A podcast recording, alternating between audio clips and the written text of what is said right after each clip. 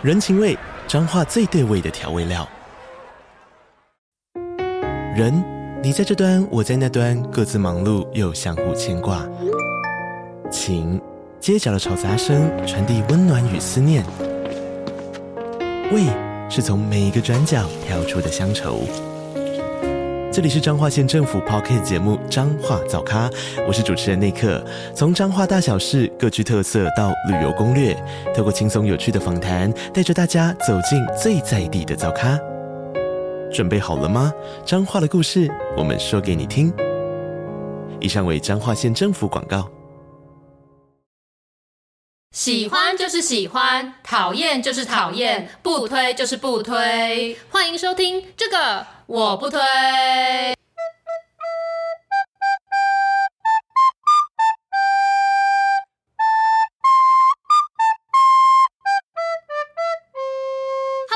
我是编辑小姐 Yuli，我是瑶瑶，欢迎大家收听最新一集的这个我不推。前阵子啊，大家也都知道，我平时是有在接案的嘛，除了就是正职以外，就也会在做一些无为不为的。嗯、那我的正职是做一个 PM，所以就是兼职也是还是可以做一个 PM。那先跟大家简介一下，我这边的 PM 呢是专案经理，就是 Project Manager。嗯、那有一些的 PM 是呃产品经理，嗯、就是 Product Manager。我这样的身份就是可以做一些专案的统筹，嗯、以及帮助客户发配一些任务这样子。嗯、所以呢，就是有一个前同事呢，他那时候就来找我说，哎，他们最近即将要执行一个案子，然后问我有没有兴趣接这个 PM 的工作。那当然就是有钱来了，谁不想做？没错。然后就说好啊好啊，那你告诉我详细的详情这样子。嗯、然后就跟我说，哦，这。就是会有是一个呃毛小孩的见面会，然后 负责帮忙安排这一些活动场地啊，以及跟上下的一些对口这样子。然后我就呃不好意思，因为我就是对于毛小孩就没办法处理，太怕动物了。对对对，对所以这个案子我恐怕 是要 pass。得让贤的，对，所以真的因为会接触到动物呢，就丢掉这个案子了。因为我就在内心想象说，就是因为它是一个毛小孩的见面会，所以势必现场就是会有大狗、小狗、大猫、小猫。嗯、哦，大猫的话应该不会，因为大猫是老虎。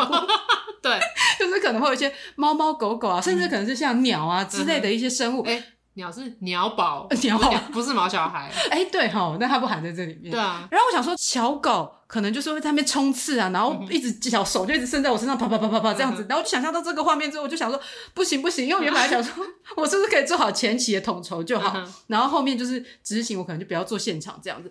然后我越想越觉得很可怕，比如说拉布拉多就扑过来 之类的，所以搞不好你想太多，动物根本懒得理你。哦，也是有可能，就是因为我自己已经幻想完这些很可怕的情境之后，我就想说，好啦，只好错过这个赚钱的机会了。这样子，我不知道，因为就是是我谈的，而且他说还会含有劳健保这一些。我可以实拿一个金额，我就想说，哎呀，怎么办？就是我，我害怕这个动物，这个真的影响到我赚钱，那你少赚一大笔钱呢。对，我的谋生会出现一些问题。然后就忽然想起，哎，我们有个听友之前有提到，他在 Apple Podcast 上面有留言说，他会催眠这一项技能。然后他有提到，催眠的话可能可以帮助你改变你害怕某一个东西的这个情况，这样子。对，所以就想说，哎，说不定我可以去试试看，透过催眠来改善这样的一个状况。那这名听友呢，后来也是跟我们有蛮多的持续性的互动。我们不是说要利用他，对，利用他来催眠前的。是在我们北部的那个歌友歌友会的时候，他就是也有到我们现场啊，很会唱哦，对，很会唱，很会唱。对，在整场活动结束的时候，对，也有帮我们进行一个塔罗的占卜。如果大家有兴趣看我们北部歌友会呢，就可以订阅编辑小姐的 YouTube 频道，有那个边缘人歌友会北部篇跟南部篇。对哦，你介绍的很详细，好怕大家不知道去哪里看我们歌友会的活动。好，那我们也会把详细的连结资讯放在我们的资讯栏里面啊。做完就开始 介绍前，对对。对，当天的时候我们也有一些互动跟交流，对，想说，哎，彼此双方算是有建立信任的一个状态了。对，好 所以我就觉得，哎，我可以去找，就是我们这个听友来进行一下催眠的练习，嗯、然后来改善我这一个惧怕这种动物的状态。嗯、我不管是毛小孩还是什么动物，我都不喜欢。对对对，因为我就觉得他们会动，可能会攻击我。那我们今天呢，就是邀请这一名听友呢、到我们的现场来，嗯、一起来跟大家聊聊关于催眠还有塔罗的一些内容。内容这样子好，OK，那我们就来欢迎催眠师兼塔罗师太阳。嗨嗨，Hello，大家好，我是太阳。你，你这个盾杯是什么意思？要剪掉吗？不要，我要留着。你是第一次录这种？对对对，因为我想说，你感觉应该很常跟大家讲话吧？对啊，对啊，身为一个催眠师，应该要很常跟大家没有，因为他的客户都已经睡觉了，不需要太多的交流。他也是那个我上次说的嘛，他是单方面输出的那个。那大家如果想知道就是关于单方面输出的这个 这段对话，可以订阅我们的爱乐者限定。哦，是爱乐者限定，对，我们在那边聊到的 各种宣传。OK。好，那听友上节目，按照往例就是要拷问一下，当初是为什么会听到这个我不推的节目呢？对啊，因为之前像是我学妹的话，我在 IG 上面会发，所以她就是看到，然后就去听，嗯嗯、然后后来她就是被各种诈骗嘛，就是跟大家分享诈骗经验。哦，你说 Tracy 对对对对。那想问就是太阳是怎么听到我们的节目的呢？啊，我是之前在看那个 YouTube 的时候，然后就是有推一些小动画，嗯、然后就刚好推到呃 Yuli 洗钱的那一那一。荒唐的一集，那一集是蛮蛮多人收看的。对，我就想说，这个我大家觉得我们整个很不科学？没有我觉得他也算是蛮科学的。真的吗？你确定？对啊，就是钱会跟对方说，没有没有，就是钱会跟对方说，许小姐那里不错。一个善的循环。对对对，因为其实你好好的去爱惜，不管是动物还是物品来讲的话，它确实寿命会变得比较长。对，然后你如果越善待它，它会越想待在你身边，对吧？你看，那很科学。OK，所以你等于是在 YouTube，YouTube 上面什么是 Shorts，不是 Shorts，是 Shorts 吗？我本来是想放在 shorts，可是你每次选出来的片段都太长了，没办法算在 shorts 里面，所以它其实就是影片。哦，对，但是它提醒我要更新一下 YouTube，对啊，因为我有时候忘记放上去。而且你有时候就是中间有几集没跟，然后只跟后面的。因为我们现在放的平台太多，又要放 IG Reels，又要放 shorts，然后又要放 TikTok，所以就会忘记。还有我的脸书，不是你讲的这样，TikTok 里面就都是我在上。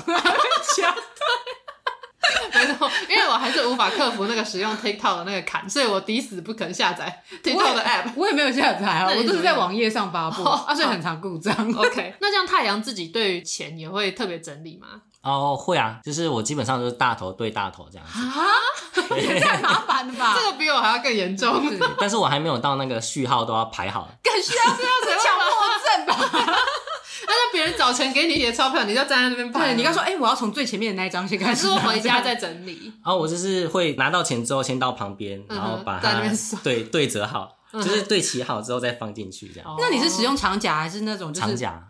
我就跟你说，有钱人都用长夹。我的皮夹是可以折的嘛，所以我之前的那个同事就一直跟我说什么，你这样子对折的话，你的钱就也会对折这样子。对啊，其实是这样没错。像我现在用的那个我很心爱的那个 Gucci 的钱包，其实它也是短夹，那是因为我买不起 Gucci 的长夹，所以想说。循序渐进，慢慢来。我钱放进去的时候，都会跟他们说：“哎，拍谁啦，这里比较不舒服。”而且我觉得最大的问题是因为我那个 Gucci 的钱包，因为它是欧洲来的，所以你知道欧元比较短，对，所以我的一千块有时候会好像有点那个歪歪这样。对，因为我就是之前去韩国玩的时候，也买了一个韩国的皮夹，那就是对折。然后它一千块放进去的时候，就韩元也是因为比较短，所以一千块放进去的时候，它就是也是会有点被折到。然后每次抽出来就觉得哦，好痛苦，对，对不起啊，但是就又没办法。那我想问，像太阳，你会相信说钱对折，就是会有打对折，然后赚比较少这样子的一个迷信吗？呃，我是没有啦，可是 但是听起来好像有一点道理。这样吗？对，就是你让他过得舒服的话，他也会让你过得舒服。对哦，而且因为我现在有时候就是会用我的那个尼亚的小零钱包嘛，嗯、所以我的钱已经不是对折了，是对折在对折。但我觉得因为这个长夹的这风气有点困扰，因为现在流行小包包。对啊，对啊，啊我喜欢的那些时髦小包包都是一定要短夹才装得进去。对啊，这样是不是就是很麻烦？还是我们是要建议政府说把那个钞票变短？对，没错，他提出政见说 钞票全面缩短，和欧元同规格的。对，好，我们现在离题了。我们今天实际上是要来讲一下关于催眠跟塔罗的事情。对对对，所以我们想说，先让太阳做一下简单的一个自我介绍。我们前面讲这么久，没有让他自我介绍，对，他就只有嗨，大家好，好，好，大家好，我是太阳，我是催眠师，也是塔罗师，就这样吗？那跟威廉跟威廉比赛，谁比较讲很多？对，而且这一段没有，我们刚才就也介绍过。对，那我想问，就是你当催眠师的资历有多长了？大概。三年吧，哦，所以也是蛮久的。嗯，那你催眠过的人有多少个？催眠过的人我没有仔细算，但是大概二三十以上，就是个案这样子，不算团体的话。哦，就是一对一的，就是至少三十几个这样。那这样通常进行一次的这个催眠需要多久的时间呢？一般来讲要看是不是第一次，如果是第一次的话，建议是二点五小时，因为前面还有就是就是前期的一些说明，哦，对，然后跟个案他的问题的一些对谈这样子，就是也要建立彼此的一个信任感，这样才有办法去进行后面的催眠的活动，是吗？对对对对对。哦，你是先学会催眠，还是先学会算塔罗？先学催眠。哦，对，其实我比较好奇，在这 之前你是做什么的？在这，我一直都是在服务业，比较偏教育服务居多。哦，教育服务是什么？哦，因为我以前。我不知道可不可以讲，没关系，如果不能讲再剪掉。剪掉好，我们再剪掉。对，以前是在金华城有一个叫 Baby Boss 的一个地方啊，我知道，就是让小朋友体验各种职业的。对对对，职业体验。现在 Baby Boss 现在没有了，但是没有了，因为他金华城金华城收掉了，所以他没有另外找地方来做。对，因为找不到适合的地方。哦，对，那个地方蛮酷的，因为它就有那个工作环境的情境，就整个装潢就是长那样。我记得是，对对对对，真的是很多的职业，比如说消防队的话，就是它里面有一个小的消防车，小朋友可以，然后小朋友可以体验整装出动的，对，然后坐在消防车，然后我们去火灾现场去灭火，真的火灾现场，就是假的火灾现场，只有模拟，对，然后小朋友可以拿那个水枪去喷那个火，这样。对，我记得还有机舱，还有机师之类的那种，对，就是在那边当服务人员，然后去带小朋友体验这些东西。哦，那这有什么好不能讲？他都倒了，对啊，不能讲。对，那也是单方面输出啦。哦，对，对，那后来其实基本上就是也是在从事服务业，因为自己蛮想帮助别人，也喜欢帮助别人。嗯，对，然后又对就是神秘学的东西有兴趣，嗯哼，所以才会再接触到这一块。那你怎么知道你感兴趣？是从你小时候的话，你就是会喜欢去看这些相关的书籍啊，或者是影片之类的嘛？因为像我，嗯、我们家就是会看什么《命运好好玩》，还有什么谢远景跟那个。锦绣二重唱的那个节目，风水改运那一种的，嗯，那像你是会有收看或者是阅读这相关的东西吗？呃，没有那么始终的去收看这样子，对。然后那自己的话，以前国中、高中的时候，就对这一方面很有兴趣，然后就去买了《易经》来看。我靠！我刚刚也想说，对我也是对国中、高中就很感兴趣，可是我居然买到那种什么世界什么十大谜团，那种麦田圈如何产生的，我是看那种的，就他看的是易经。易经，那易经很不容易。我大学是认真修了易经的课，然后最后我放弃，我才去跟老师说我们看不懂。真的是不容易，所以那时候看完之后就啊不行了，放弃，就一直放着。嗯、然后放着之后，后来我认识有朋友，他是会算塔罗的，就觉得、嗯、很神秘，好像蛮好玩的。然后自己算就，诶好像有蛮准的。嗯、哼然后其实我一直跟他讲说，我也想学，想要跟你学。然后他就一跟我讲说。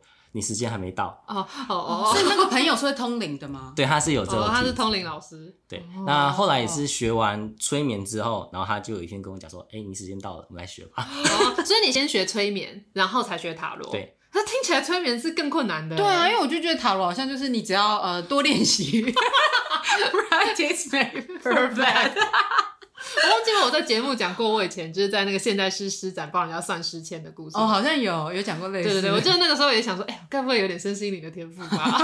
一定可以的。因为像我妹之前就是有去学算那个天使牌，嗯哼，对，然后她就是说，因为那个老师的就是秀拉，她的论点就是，只要你想要学，其实通常都是可以有那样子的感应的这样子。对，因为一个不适合的人，他第二根本不会不会想要想学这个想法。好了，那我们以前已经请过塔罗老师，就秀拉讲过那么多塔罗的事情，我们今天想要来主要聊一下催眠这个范畴。哦，对，但是我想要问你，你平时的话是要怎么让大家知道你有在做催眠这一块？你意思说他如何做他的 marketing？对。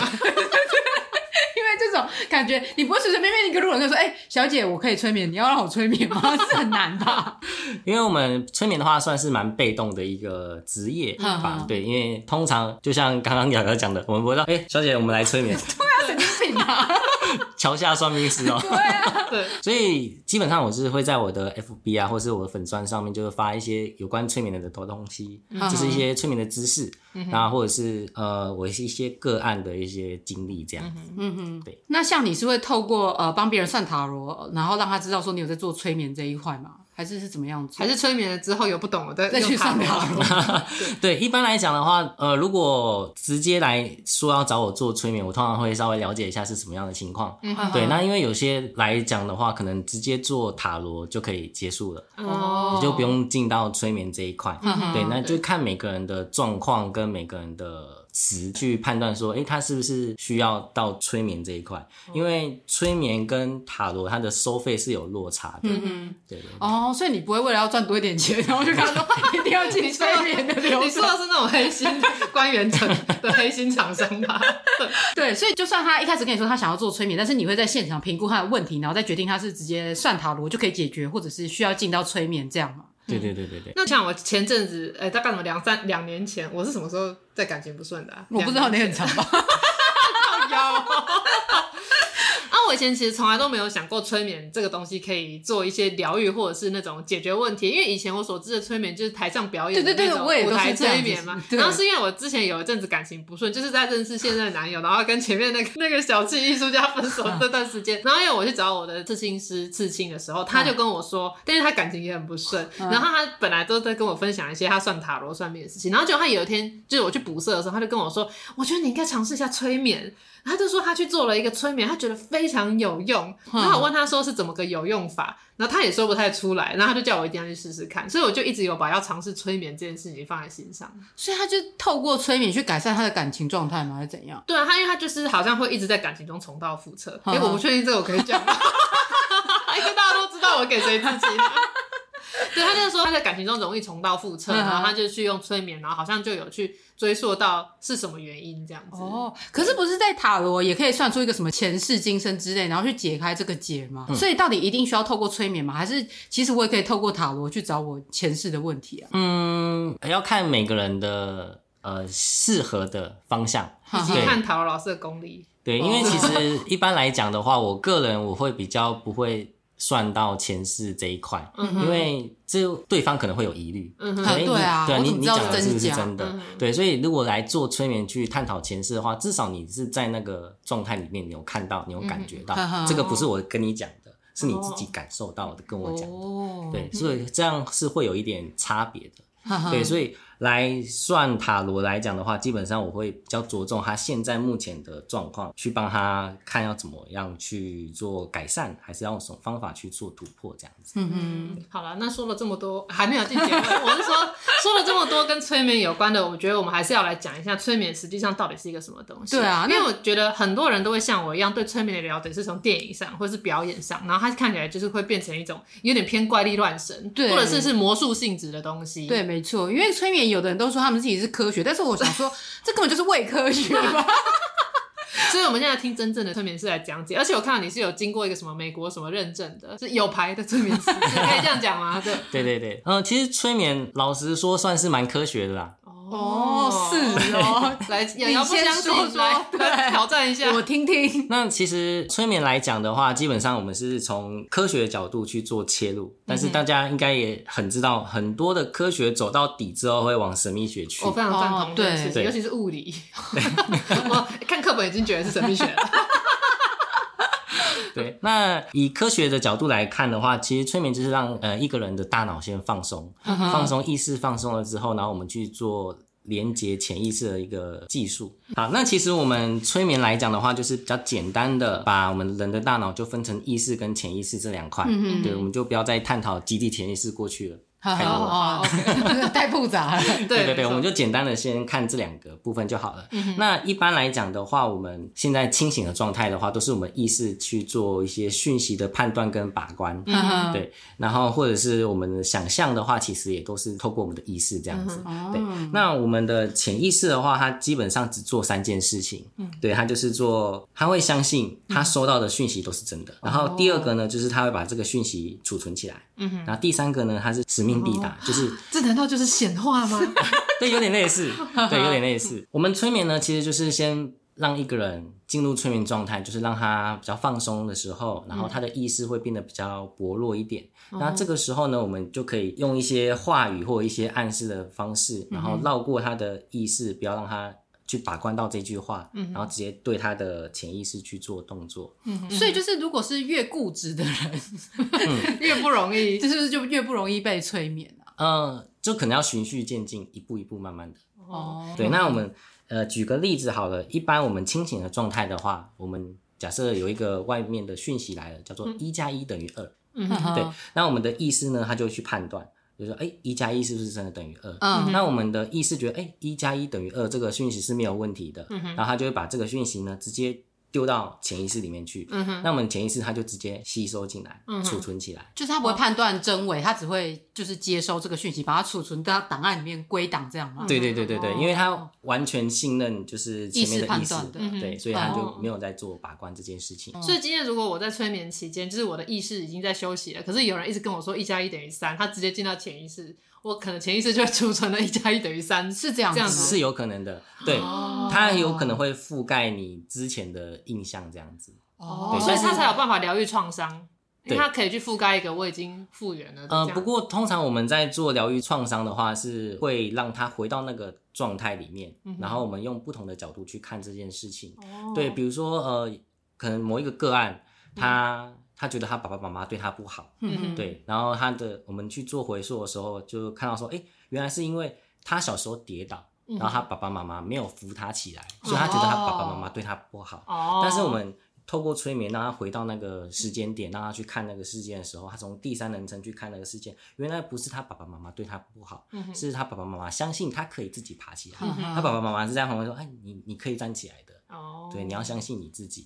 然后。只是他那时候可能当时年纪太小，没有领悟过来，没有领悟过来。对，所以我们用这个方法让他去看到那个事件的完整性的时候，他就会把这一块疗愈起来。哦，原来是这样运作的。嗯，就是像说这件事情虽然很小，我们可能会觉得跌倒再站起来，然后只是爸妈不扶也不会怎么样，但对他来说可能是影响他很大的。就是那个当下的回忆，其实影响到他后面很多。对，因为这件事件太小，你长大之后不会觉得那个是这个原因。对。哦，所以说不定我怕动物也是有小时候有一个什么坎没过去，对啊，然后你现在自己还没有找出来，对对，啊，那你可以再继续，你看他那个很拍谁，对。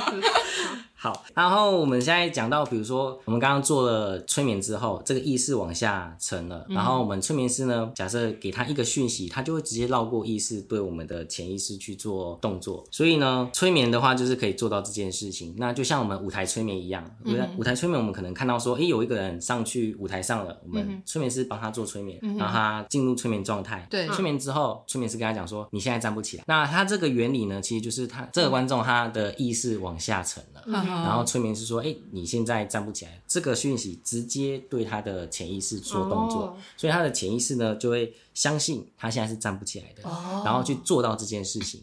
所以在舞台上的那个观众他就站不起来，嗯、是这个原理的。所以就是旁观的人，就虽然他一样接受到这些讯息，但是因为他没有被催眠，所以他一定站得起来。对，因为我之前就是有看到什么呃，在 YouTube 上面看一些什么宋七力，他对他的 那些什么信徒，就是他这样子一推，就是空气这样一推，他就砰砰砰砰往后倒。对，但是旁边的女记者就是因为他可能没有被宋七力给这样子催眠之类，所以他就对他砰的时候，那女记者就是纹风不动。所以我就在想说，他真的有神力吗？还是他其实就是像太阳刚说，他是透过一个催眠的形式呢？呃，这个以催眠的角度来讲的话，是因为他的信众相信老师有这个神力。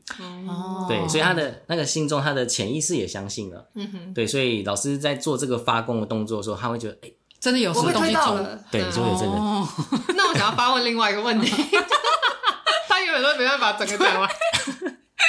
就是我之前在那个在研究吸引力法则的时候，就有看到一个案例，就书上分享的案例，就是说有一个人他出车祸，然后他就是被判定他双脚是瘫痪的。嗯、那可是他就是每天躺在病床的时候，他就都在观想自己可以走可以跑，嗯、哼然后结果他就奇迹式的复原了。是不是他因为透过这样子的方法，让自己的潜意识，因为他是用冥想的，让自己的潜意识去相信说我的双脚是可以运作的，所以久而久之，有一天他潜意识就真的接收到了这个。他就复原了，嗯，是有这样子的可能性吗？呃，但是你讲的已已经是一个案例出来了嘛，对，那就是代表有这个可能性了。哦，对，那确实它也有可能是运这样的运作。嗯、那我刚刚突然想到比较悬的是，嗯，比较玄的好，我们来听听好好听听看玄的。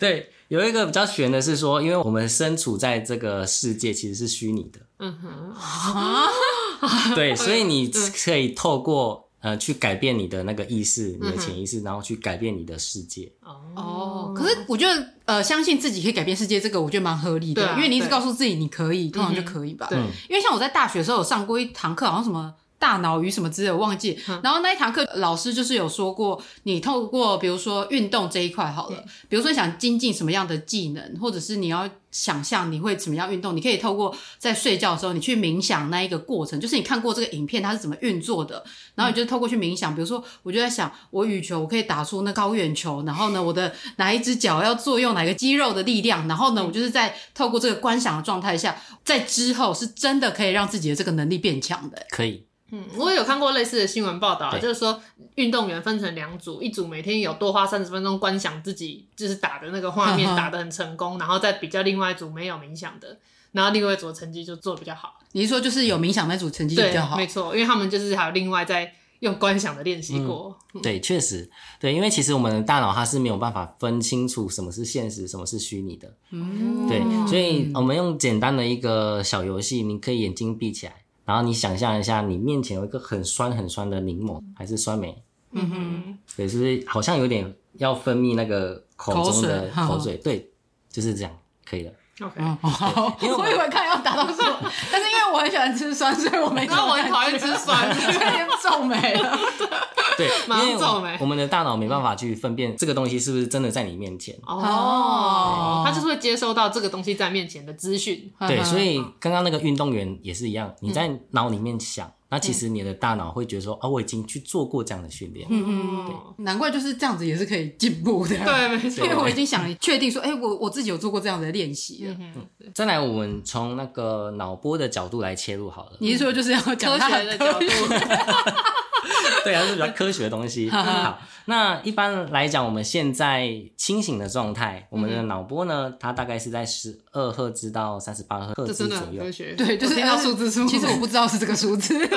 对，就是你的脑部会比较多的一个振幅，就是活跃的一个状态，对，比较活跃、活跃、活跃、活跃的状态。对，对，对，对，他自己讲错音。那这个时候呢，就是我们的意识，它有在做把关啊、判断的一些动作，这样子。这个呢，叫做。贝塔波，贝塔波。好，呵呵，那我们如果人在放松的状态下，脑波会慢慢的变得比较慢。嗯、那如果你的脑波落在可能八到十二赫兹的时候，就变得比较慢了。嗯、那这个呢，我们叫做阿法波。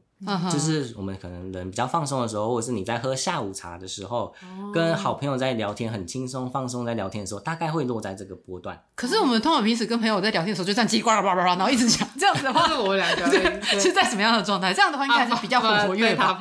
嗯，这可能要看每个人的状态。对，那说不定你在这样一一顿输出的时候，非常的放松。对对对，这是有可能的。哦，对对对，通常呢，在阿法波这边的时候啊，就是我们人比较放松，是比较容易接收到一些讯息进来的。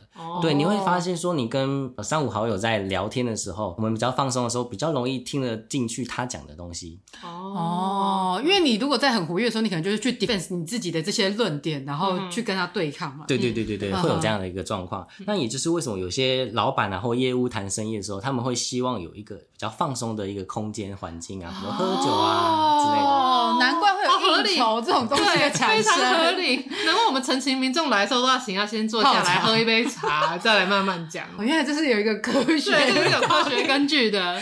对，所以就是为什么应酬要是大家吃饭或者是喝酒闲聊，就是为了让大家彼此是比较没有戒心的状态，这样，这样比较容易谈成一些合作。哦，很有道理。对。那再来就是像有一些，比如说塔罗斯啊，或者占卜的时候，也会营造就是比较放松、舒服的一个氛围。对，这样子来的个案，他也比较容易去接受到一些呃塔罗斯给他的建议之类的。你说就是类似点一些精油，或者是播一些放松的音乐这样的情境。对对对对。好，那再下去的话呢，就是到所谓的西塔波的部分。嗯。对，那它的波段呢，大概是落在四到八赫兹这里。这个时候我们又更放松了。嗯。那通常在这个阶段，通常就就是有一些人，他平常有在做冥想，嗯、对，有在做冥想的时候，比较容易落到这个阶段。嗯，那再下去一点呢，就会到所谓的 Delta 波，嗯、那就是我们所谓的睡觉的时候，嗯、大概是四到零点五赫兹。嗯，那如果是零的话，就是死亡了。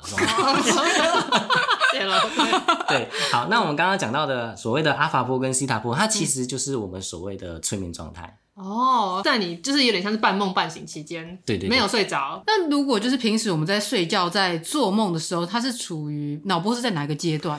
做梦的话，它其实有时候会跳来跳去。那一般比较多可能会是在我们刚刚讲到最后一个 Delta 波那边。可是那在 Delta 波的状态的时候，你做的这个梦，你醒来会记得吗？所以通常大家都很难记得自己的梦。通常如果我记得我的梦的时候，我可能脑波是处在什么状态啊？这要看每一个人的状况不一样，就看你有没有练习。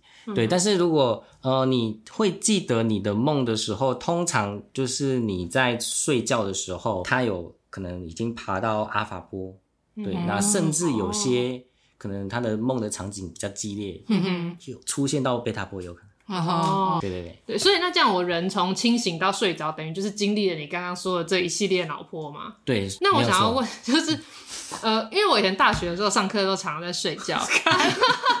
教授的开心。啊，我以前有一次跟那个我那个留美回来的闺蜜黄小姐，我们一起修了一门课，叫做音乐与建筑。这我以前应该有讲过。嗯、然后可是因为那门课真的很无聊，我是陪黄小姐修的，所以我就听一听，这样我就睡着了。然后可是后来到期末考试的时候，我竟然考了比她还要高分，她被当掉了，我没有被当掉。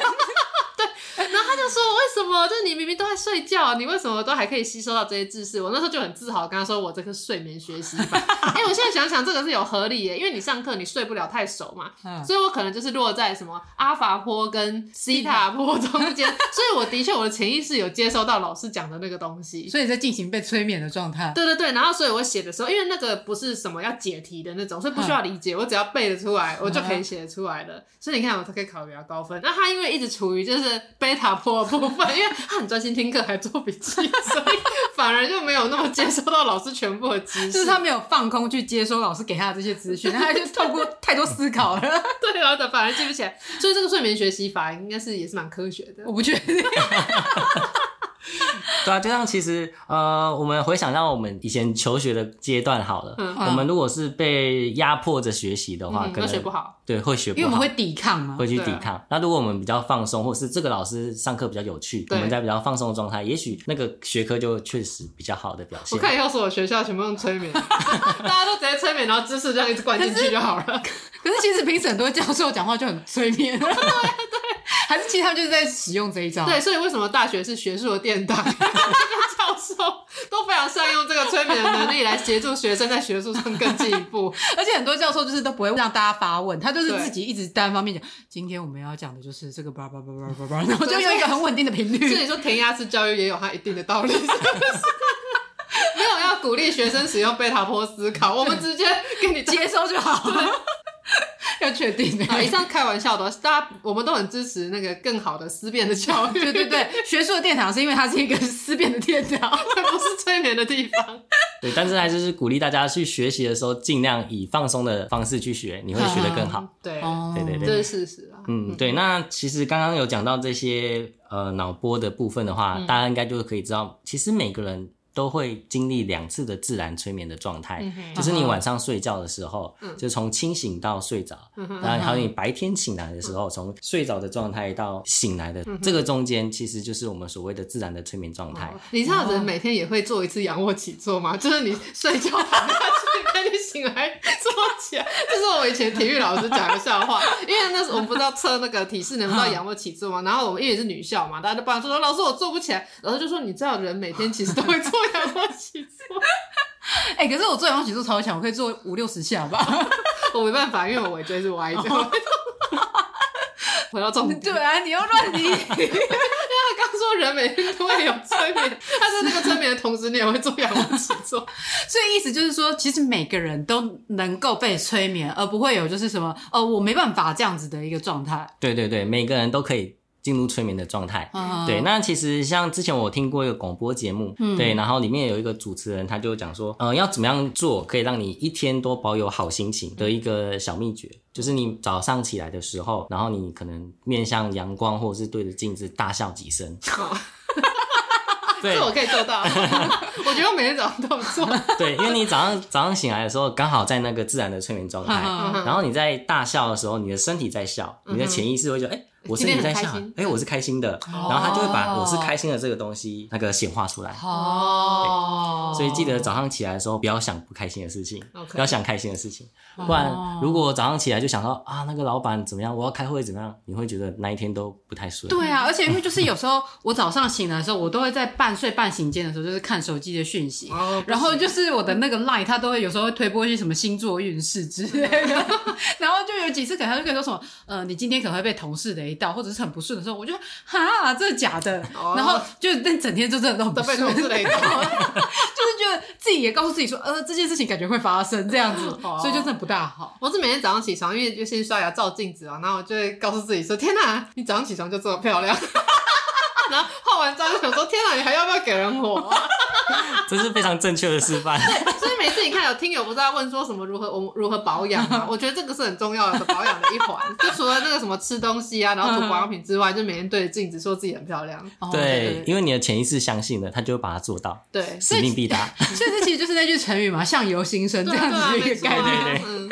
那我们刚刚有讲到，就是其实每个人都可以被催眠嘛。那有没有哪些情况，或者是哪些人是真的没办法被催眠？就叫他去找你的时候会被退货。对，你就跟他说，呃，不行哦，我没办法接你这样子。呃，基本上这一个这一块的话是比较抱歉一点，就是我们目前催眠的技术还是透过口语的方式。嗯。对，所以就是还是要呃，你听觉要是正常的，你要听得到，听得到，听得到催眠师讲话的。嗯。对，然后还有就是。要有一定的智商，对，你要理解催眠师现在讲的是什么意思。哦，对，然后还有就是年纪不能太小，因为年纪太小的话，他也会不懂现在催眠师讲什么。对，大概是这几种这样。所以年纪太老的反而是可以听得到就可以了，对，只要光带上助听器也可以。对，只要他听得到啊。对，还有一个就是精神比较思绪混乱的人。哦，对，因为他也没办法就好好的去理解这一段话。你是说因为疾病的关系，还是是因为个性的关系？因为 疾病的关系。对，因为疾病的关系。所以像是比如说，可能你有一些心理上的疾病，比如说忧郁症、躁郁症这一种，是你觉得它是适合催眠的吗？呃，这种的话，忧郁症、躁郁症一开始我们还是会先引导他先去做智商吗？那个看心理师。然后可能开药，嗯、因为他可能如果是比较严重的话，嗯、他是需要先开药做一个舒缓缓解。嗯、对，那等到他比较好的、比较稳定的时候，嗯、是可以搭配催眠来做一个同步的调整。哦，对。就是不会。觉得要拿催眠作为主要治疗方式，而是变成是比较像是一个辅助的形式这样子吗？对对对，我们是叫做调整，因为催眠其实在台湾来讲，它是不能标榜有治疗，对，它不是医疗行为，对，我们不能做医疗的行为。所以就是如果说要治疗的话，其实这样就有点违法，这样对，会有违法的疑虑。就像那个保健食品，它只能说可以改善，但是他不能说不能，不能用治疗这样。我们以前在杂志要写这种保健食品的介绍的时候，超痛苦的，因为有很多规范，很多词你不能用，你不能讲说它有什么效。果有什么功效？这种都不可以写，你这真的只能讲说可以改善哦，提升啊，精神变好了，对对对对，提升皮肤状况，让皮肤更更亮，光泽感上，对光泽感 up up，对，就只能用这种词啊，不然都会被罚。哦，催眠，因为他还是必须要透过听觉的方式，所以就是如果听力上有受损的人，其实还是没办法做这种催眠的，就是要先去戴助听器。我说听力上有受损，可能是听障之类的那种，对，可能就会比较没办法。那我们可能用点字，点你说这样摸，可是这样你他就醒着，对啊，你就对啊，他就会醒着啊，或者是他如果进入，可能他就滑滑掉。对，的确，对，这还是有一些技术上无法克服的部分。对对对，目前是这样子。那我想问就是。太阳是如何接触到催眠这一块啊？因为不是随随便便就会幻想说，哎、欸，我想要去当一个催眠师这样的。对啊，这个是如何想到有这个想法？对啊、嗯，就是我有一次去台南玩的时候，嗯，然后就是去那个台湾历史博物馆，嗯，对，在那边玩的时候，就是它的里面的卖店有那个杂志，嗯、然后我就随便拿出一本来看，嗯、然后里面呢就有介绍到台湾有在拜日本人的神，哦，对，就是日本的军官。然后在这边阵亡了，然后变成神这样子的一个庙这样子，对，哇，好酷哦！那是不是应该改天排个一天，来去拜一下，去看一下，参观一下。那我后来呢，就找了一天去那一间庙去拜拜。然后所以你就买了那本书回去？对，我就买了那本书回去。回去的时候就稍微看了一下，然后上网浏览一下讯息，找了一天去那边看。然后那一间呢，它是飞虎将军庙，就是主祀是飞虎将军。在哪里？就在台南。在台南的安南区。安南区。对。但是好酷哦，就是我不会因为读了这个，然后就特别想要去找这个。要听他讲完就知道为什么。对，可能是因为有连结吧。嗯，对。然后我过去的时候就觉得哇，好酷诶，拜那个日本的军官诶。然后拜完之后也在那边求了一个就是类似护身符之类的东西，一个金一个小金牌这样子。好，然后回去之后我就把这个小金牌挂在我的包包上面。嗯。然后当时我有个同事算是比较有偏灵感体质的，通灵 可以通灵。对对。然后他就有一天下班的时候看到我上面的那个亮晶晶的小牌子，哎，这是什么东西？他就觉得很有趣，然后。一摸的时候，他整个讲不出话来，因为他就起反应了，就是要打嗝那种，那种那种干呕的那种感觉。那当下他就叫我赶快回去，他之后再跟我讲。那后来之后他就跟我讲说，他一摸到那个牌子的时候，他就感觉那个上面的神要附他身，因为他觉得哎。这个有这个能力，我要附他的身，然后跟跟你跟你交流，对，跟我交流这样子。但是我朋友就是一直在抗拒，因为他不知道那是什么，他是他是谁这样子。那他后来是怎么知道说他其实是一个正派的神，而不是一些什么怪力乱神？对对对，一些怪 怪东西想要附身在他身上。因为其实他当下应该也是有感觉，对，就是事后他想一想，应该也是有感觉的，所以所以他才跟我讲说，哎，我们找一天，我帮你。跟飞虎将军做沟通这样子，哦，对，那在沟通的过程当中呢，那个飞虎将军就讲说，哎、欸，他跟我是上辈子一起长大的好兄弟，然后我们一起去当兵这样子，哦、对，然后有这样的一个连接，然后我觉得哇，好酷哦。然后后来呢，就是有一天在信箱里面收到救国团的一个简报，救国团哦，原来如此，对对对，然后那个简报里面就刚好有前世回溯的一个课程，哦，对，然后我想啊。来去报名看看好，嗯、那就去报名，然后在那个课程里面就去做前世回溯，那确实有回溯到我跟飞虎将军的连结的那一辈子，对，然后也有看到说自己那一辈子是怎么死的这样子。嗯、所以你的意思是说，你去上那个前世回溯的课程，嗯、你就马上就进入那个状态，然后去看到你的前世。对，那其实它是分成两天的课程，第一天它就是做放松诱导。就让我们大家可以习惯一下催眠是什么东西，嗯、然后第二天的话才有进入前世回溯的部分这样子。哦、嗯，对，所以你就等于是从这边才开始接触这个催眠这一项的。对对对，然后就是做完之后觉得哎，好神奇哦。呵呵然后后来有一次老师要开课，嗯、然后他就问我说要不要来学。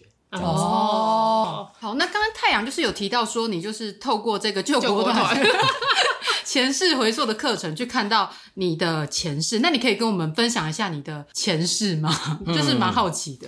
嗯，好，那就是在做催眠前世回溯这一块进去的。那进去的时候，一开始老师会引导我们，就是走楼梯往下，然后去找一个门这样子。哦、对，然后我们就透过往下走的楼梯，然后跟跨过这个门。然后去进到我们的前世，这算是一个路线。嗯、那可能每个催眠师的他的路线会不一样，都有可能这样子。那过去的时候，呃，老师会引导我们旁边可能有个湖啊，或者是河流之类的，然后我就去看，就诶，我就看到自己好像穿着军装的感觉，嗯、哼对，然后看到自己的脚是穿那个军靴，嗯、哼对，然后就是绿色的军装这样子，哦、对。然后后来就是引导我们继续往前走，走到我那个那一辈子住过的那个村庄，嗯哼对。那我可以先问一个问题。就是你看到你的前世，你穿的那个军装嘛？那你的脸跟你现在长得是一样的吗？我看是模糊的，哦，对对对，没有很仔细看到他的脸是长什么样子。哦、对，了解。因为老师也是说不要太去 care，你一定要看到这件事情。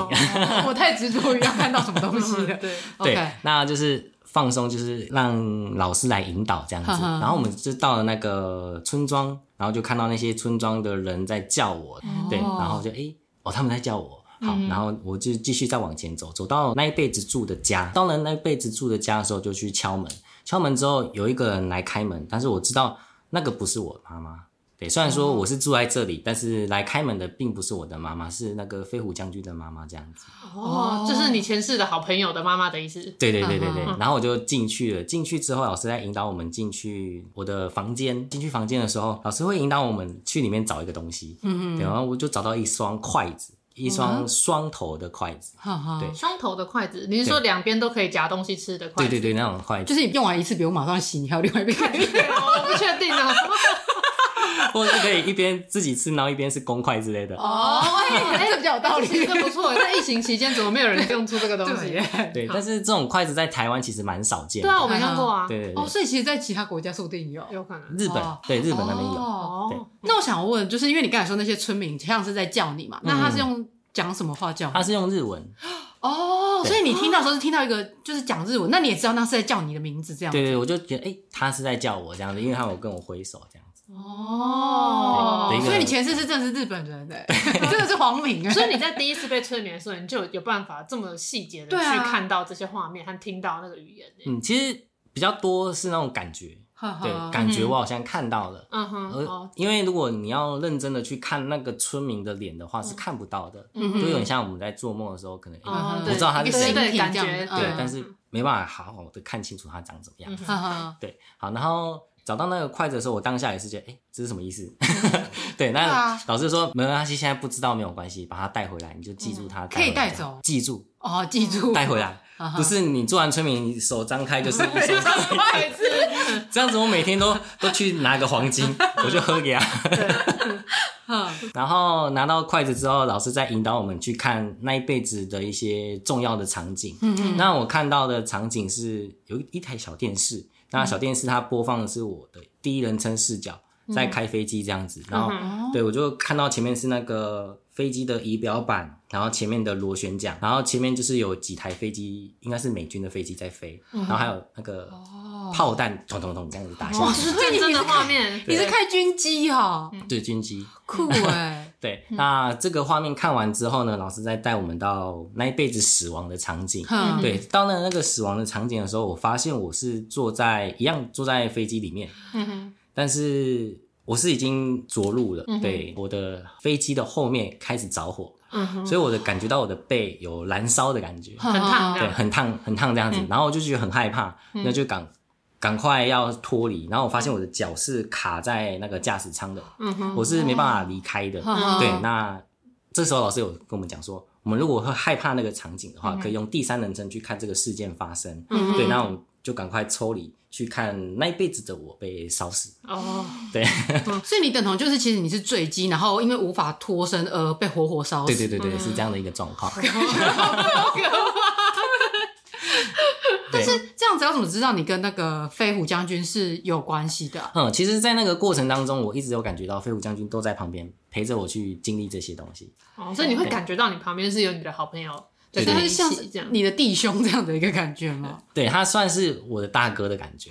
对，所以其实老师要把我们带回来的时候呢，就是飞虎将军有跟我讲说，他都会一直在我旁边。哦，对，就是蛮安心的感觉啦。嗯，对，他说，就是我不管做什么，他都会在我旁边支持我这样子，然后我们才回来。那所以就是你带回那双筷子的这个记忆之后，你根本没有联想到，就是为什么跟你这一世有有什么关联这样？对对对对，在那个当下都没有想到，那只是过了几天，就是当下我问老师说，哎，这个筷子我不知道什么意思。老师说没关系，你可能过了几天你在睡觉的时候，可能你就会想起来。那是什么意思？哦、对，那确实也是过几天睡醒的时候，我说啊，我终于知道那个筷子是什么意思了。你说你会忽然就是惊觉说，哎，你知道为什么这样子？对对对对对对。嗯、那那个筷子呢，就是我其实那一辈子可能爸爸妈妈已经过世了，然后我一个人就是、嗯、呃。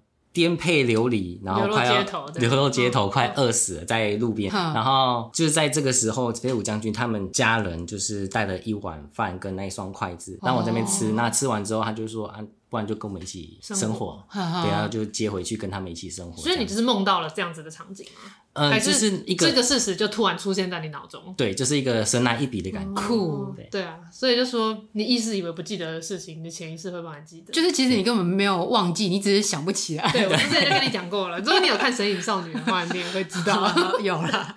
嗯，那一双筷子，就是其实就是是飞虎将军他们救你一命的筷子的那一个筷子，然后。这个呢，是连接到说我这辈子对食物的执着，因为其实我家并不是真的很穷的那一种，算是有点小康这样子。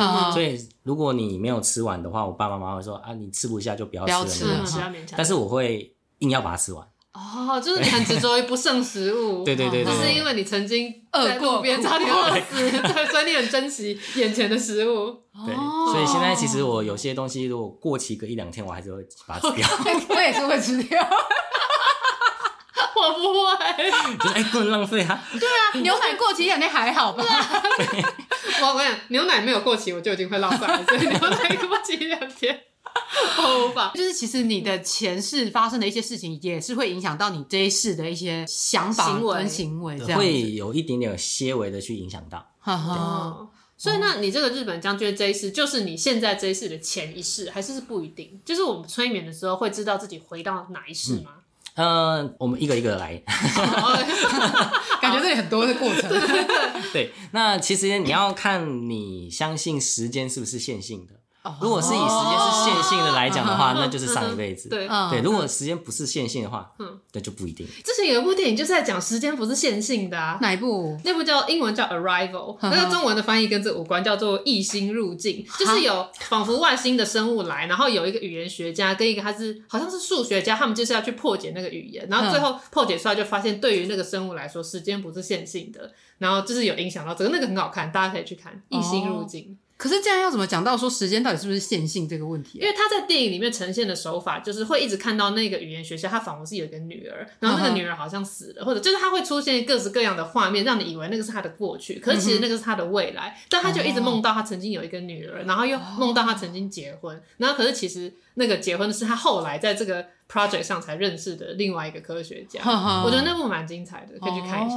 这样听起来又变得很像是预知梦这样的感觉，对，就有点像这样。然后他就突然理解了那个外星生物的语言，就是对那个生物来说，因为时间不是线性的，所以他讲的话，他们一开始才会都无法破解。哦，我忘记在哪里看的，不是 Disney Plus，应该是 Amazon。哦，好的，那我们再回来，就是 时间是线性的时候。对，就像刚刚讲到的，如果时间是线性的话，那就可能就是上辈子；那如果不是的话，那可能是某一辈子。嗯，对。那我要怎么知道我可以连接到哪一辈子呢？其实呢，就是要看你的潜意识当下的判断，或者是你自己的意愿。嗯，对。像我在做的那一次的时候，我就是想要连接跟飞虎将军的那一辈子。哦，对哦，对，因为你是为了因为那个原因才去上那个课的。对对对，所以我就是去连接那一辈子，直接指定。对，那如果说你是。哎，好奇，我想要去观光的一个概念的话，对，什么旅行团？对，旅行团的概念。对，那如果是观光的感觉的话，就是会让你的潜意识去做判断，可能你潜意识会觉得，你可能现在需要这一辈子的一些讯息，他就带你去那里。哦哦，那所以像你的话，你除了有去做过这一次的前世回溯之外，你还有再做过其他次吗？啊，有啊。那你还有看到什么吗？有有一个是埃及的国王哦，为什么你都可以做做做做有趣的工作？没有不有趣，不有趣。对对对，那个地方首长很辛苦的，身不由己，身不由己。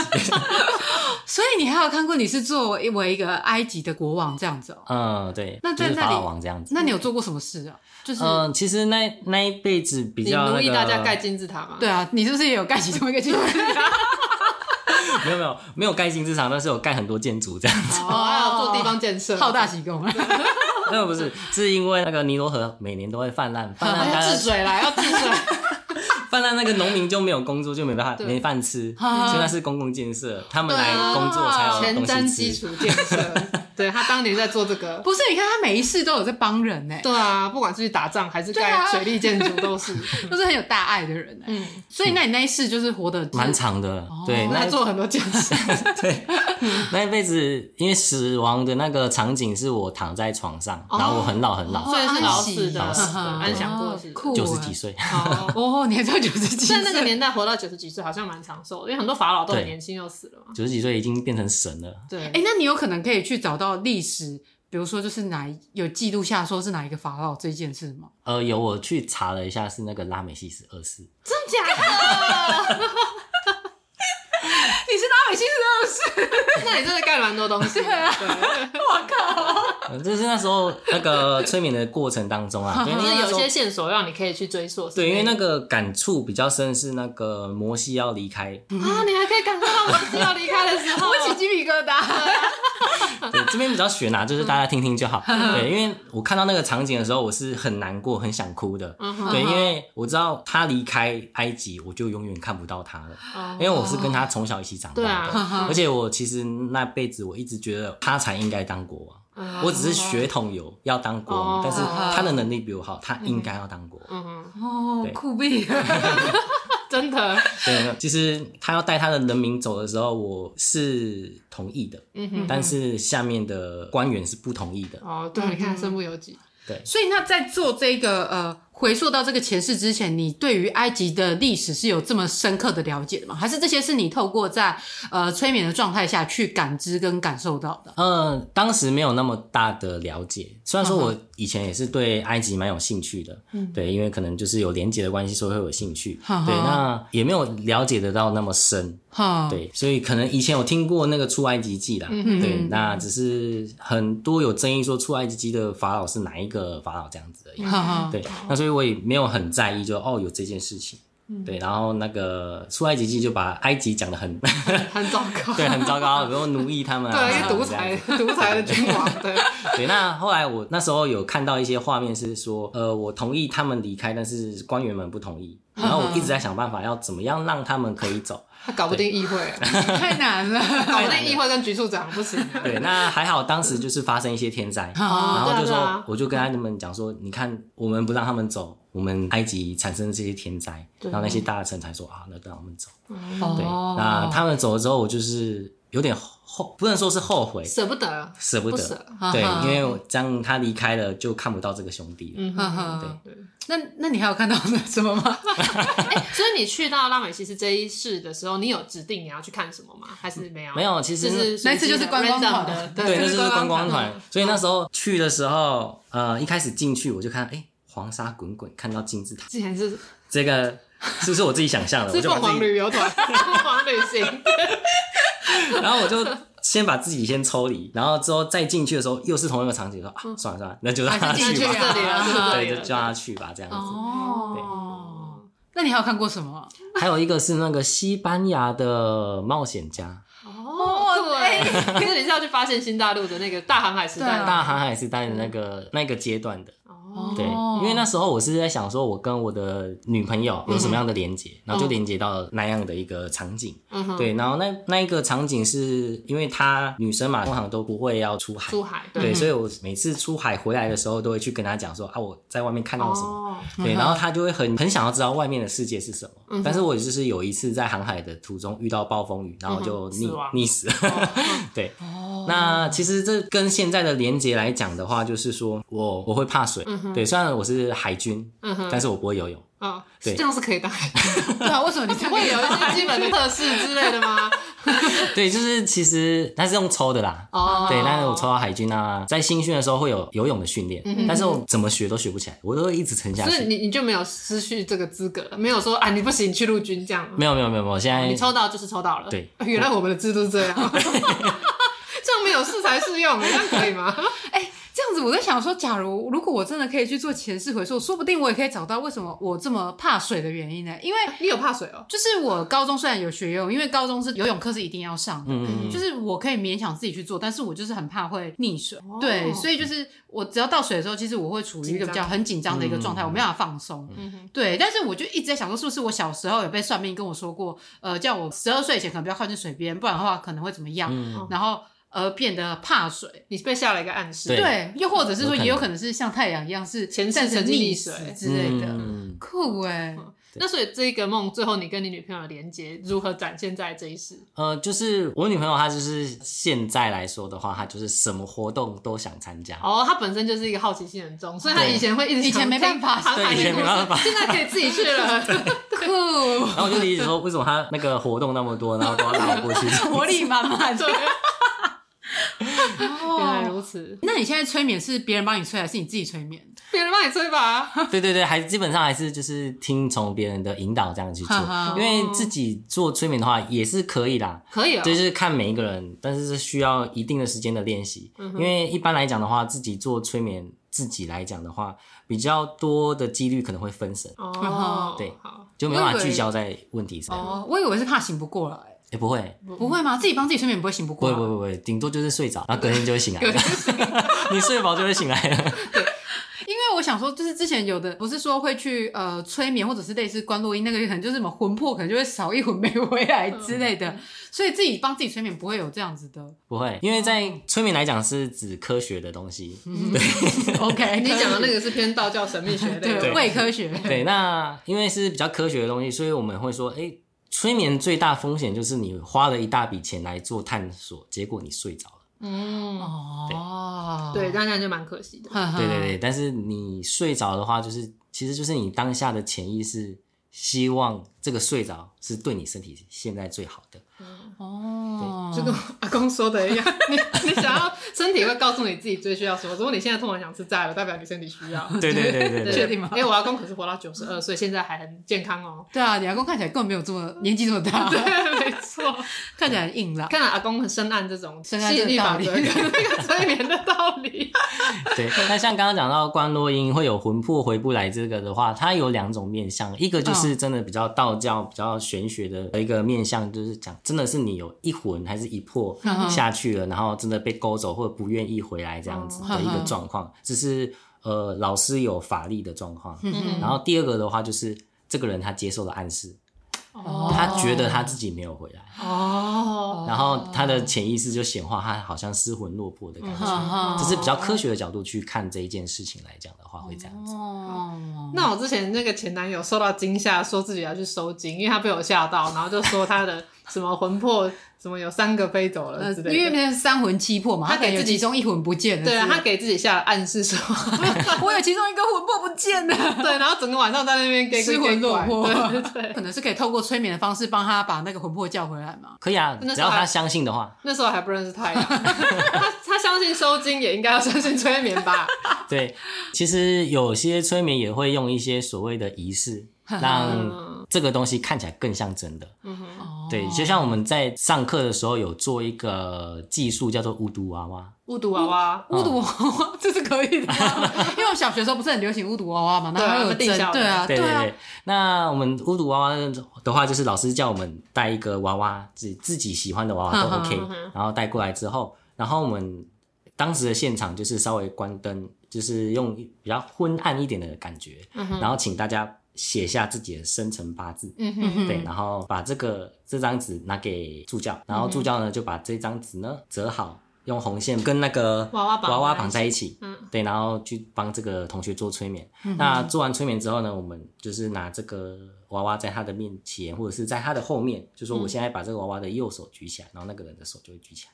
但是你会会直接讲出来吗？还是只是只是动作而已？会讲出来。那这样他不是就有收到这个暗示，说要把手举起来？对，这以科学的角度来讲的话是这样子，因为他在催眠状态，所以他如果接受了，而他觉得是，哎，这个娃娃就是他，他身上绑的那个是他的生辰八字，所以他跟这个东西做连接。所以简单来说，这个娃娃是一个引导的媒介嘛？对，就如果他直接跟你讲，他可能就是意志就控制他不要听，可是因为他有透过这个写生辰八字绑红线在自己喜欢的娃娃上，他就觉得说，我相信就是在那里，这样对对对对，就是一种仪式感，然后可能在现场又点了什么蜡烛之类的。嗯、对，又营造那个气氛。嗯哼，对。那结束的时候呢，我们把这个红线拆掉，那一张纸其实是白纸。哦，看什么是哦？所以他写了生辰八字，但是绑上去的不是那一张。对，不是那一张。哦。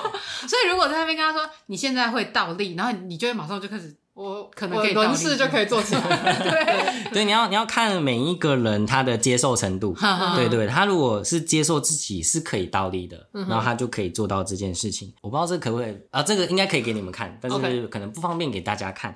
就是我有一张照片，是我们在教室里面也是类似做舞台催眠，就是把那个人让他说：“哎，你现在身体像钢板一样。”然后那个人呢，他就是可以躺在椅子上，中间镂空，然后上面站一个人的一张。照片，我上次有看过，超酷的。